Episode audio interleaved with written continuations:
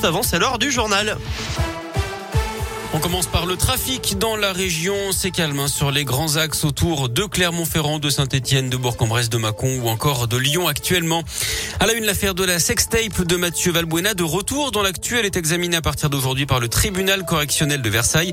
Le lyonnais Karim Benzema, la star du Real Madrid et de l'équipe de France, comparé avec quatre autres personnes. Ils sont soupçonnés de complicité de tentative de chantage. Benzema lui a toujours plaidé le conseil amical. Il risque tout de même jusqu'à 5 ans de prison et 70 000 euros d'amende pour donc complicité de tentative de chantage.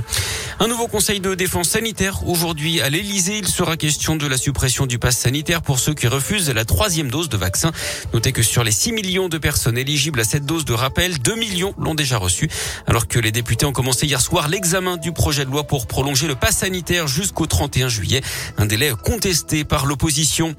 Dans l'actu local, ils avaient séquestré et violenté les gérants d'une pizzeria dont l'un, quatre hommes étaient jugés pour un violent braquage à Dans le pays de Gex.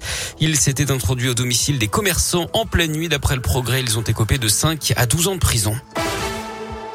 Il avait menacé sa copine avec un fusil à pompe. Un homme de 22 ans a écopé hier de deux ans de prison ferme.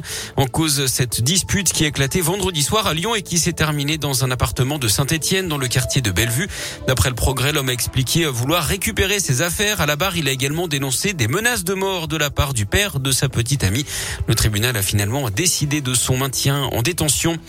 Un geste héroïque dans la région. Des passants et des équipes de secours ont sauvé une femme qui voulait mettre fin à ses jours à Crèche-sur-Saône près de Mâcon, loire Ils ont réussi à ramener à la raison cette dame d'une quarantaine d'années qui menaçait de se jeter d'un pont en jambant l'autoroute assise d'après le GSL. Les gendarmes qui sont finalement parvenus à la basculer du bon côté de la barrière. Son nom ne vous dit peut-être rien, mais sa voix, si Bernard Tiffen est décédé hier.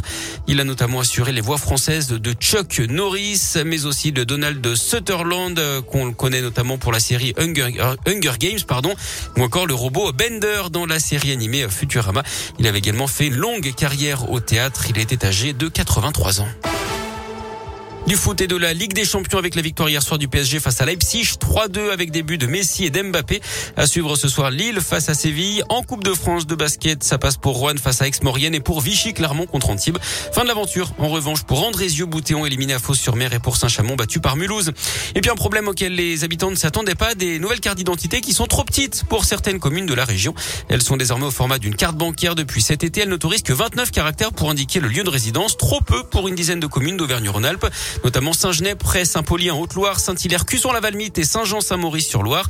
Pareil pour Saint-Quentin sur Sauxilange dans le Puy-de-Dôme. La solution, réduire pour l'instant le nom de ces communes en attendant peut-être de réduire la taille de l'écriture pour faire entrer le nom en entier.